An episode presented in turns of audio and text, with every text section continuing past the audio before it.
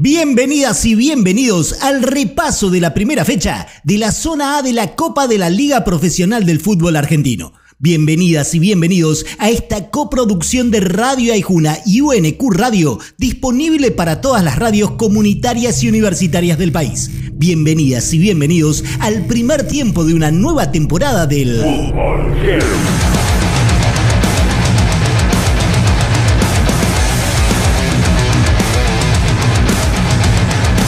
El torneo se abrió con un feo 0 a 0 entre Instituto y el debutante absoluto de la categoría, Deportivo Riestra, que no supo aprovechar el jugar gran parte del encuentro con un hombre de más.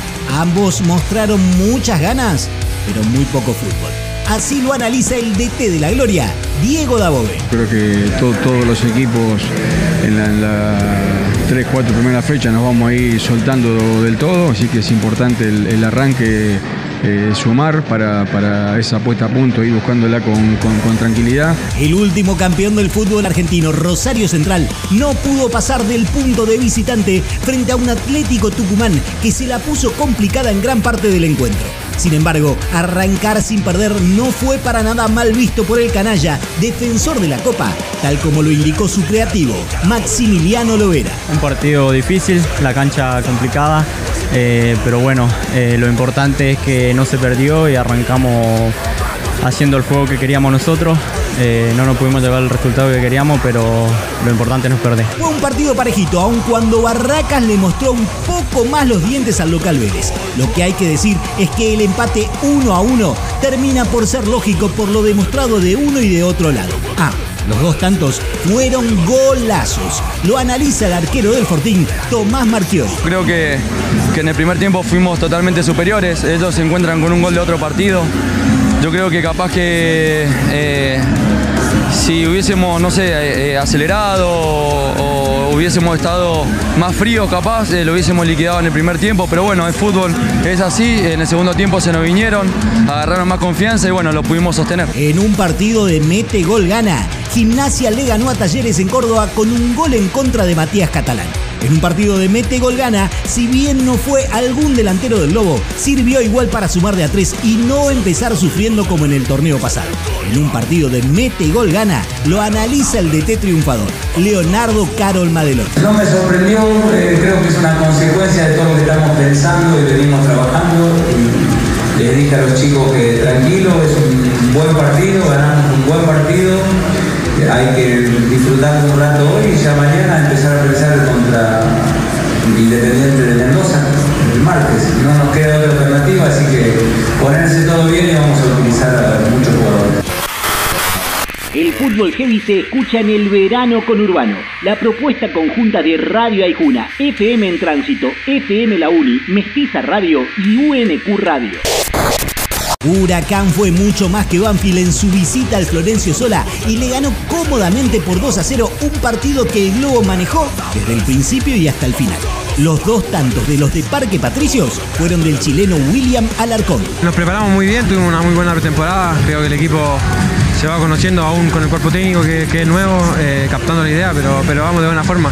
Nos hace muy, muy bien ganar estos tres puntos en esta cancha, es muy difícil y, y ahora nos toca en casa. Casi, casi igual al gol de Di María en la final que la Argentina le gana a Francia. Así fue el único gol de Independiente para ganarle a su homónimo en Mendoza, un partido que en el primer tiempo había visto chivo ya que la lepra transformó en figura al arquero Rodrigo Rey.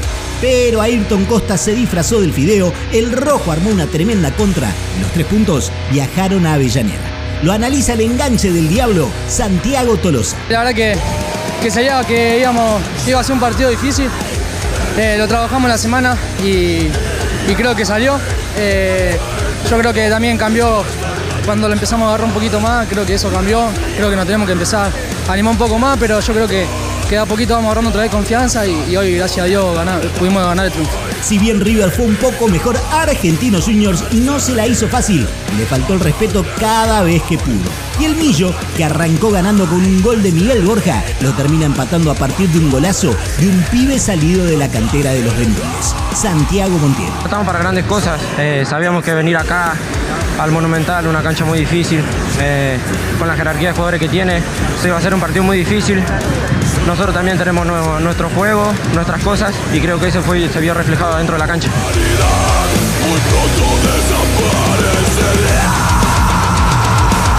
En el primer tiempo suena Plan 4, haciendo Soy el fin.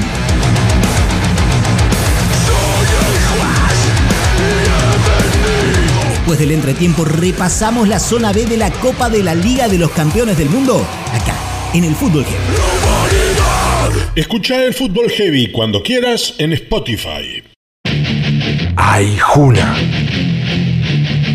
Bien de acá. UNQ Radio la emisora de la Universidad Nacional de Quilmes. Bienvenidas y bienvenidos al repaso de la primera fecha de la zona B de la Copa de la Liga Profesional del Fútbol Argentino. Bienvenidas y bienvenidos a esta coproducción de Radio Aijuna y UNQ Radio, disponible para todas las radios comunitarias y universitarias del país. Bienvenidas y bienvenidos al segundo tiempo del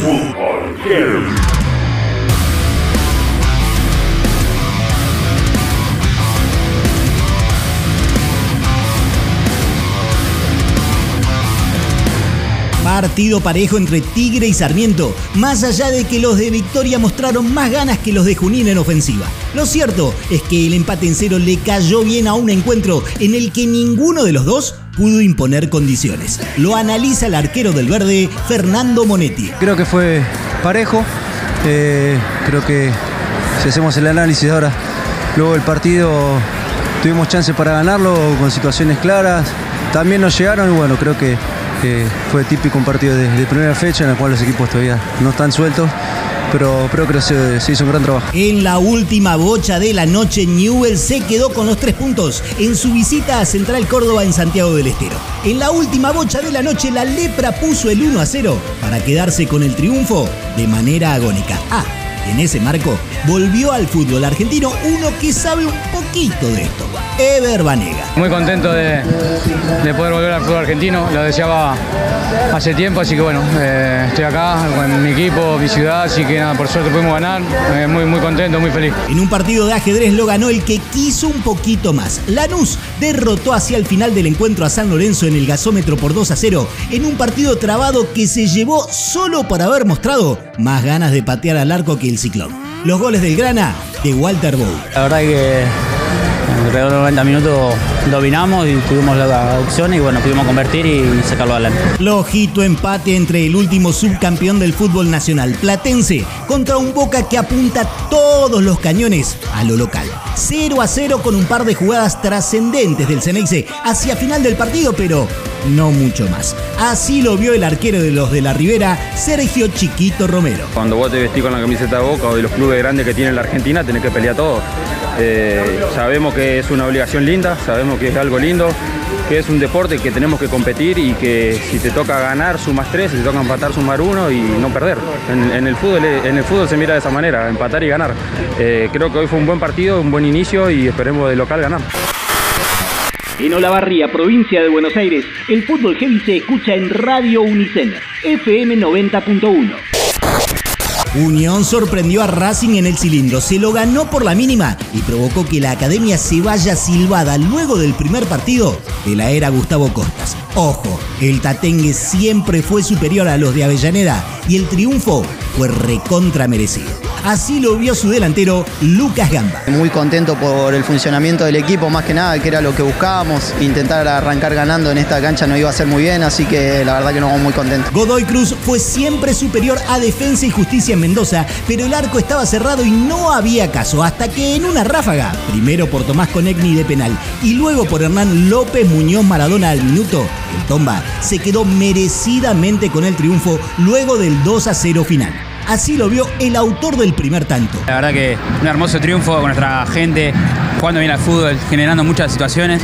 Y bueno, creo que fuimos merecedores del triunfo y, lindo este arranque para verlo de esa manera y, y arrancar bien el año. Tanto va el cántaro a la fuente, Estudiantes insistió e insistió frente a Belgrano en un partido que tenía todo para terminar en un dinámico 0 a 0. Pero la insistencia dio sus frutos, ya que en la última bocha del encuentro centro a la olla, palomita de Mancuso, 1 a 0, y festejo pincha frente a su gente. Así lo vio Enzo Pérez, protagonista de la década dorada del León de Sabela, y volvió a un viejo amor. Creo que en el primer tiempo tuvimos tres o cuatro situaciones claras para convertir. Eh, ellos por ahí nos, nos encontraron un poco abiertos cuando nosotros estábamos atacando. Pero creo que en el segundo tiempo fue todo, fue todo nuestro. Creo que los últimos 15 minutos empujamos, no dejamos, no dejamos salir, presionamos alto. Estábamos esperando el error y bueno, de tanto insistir de ir, de ir por los dos costados, por el centro, ganar los rebotes, todo, bueno, se hizo justicia en la última jugada. En el segundo tiempo suena Clay haciendo mi traición. Nos reencontramos en cualquier momento con el análisis y los testimonios de la Copa de la Liga de los Campeones del Mundo. Soy Diego Restucci y esto es el Fútbol Heavy. Escucha el Fútbol Heavy cuando quieras en Spotify.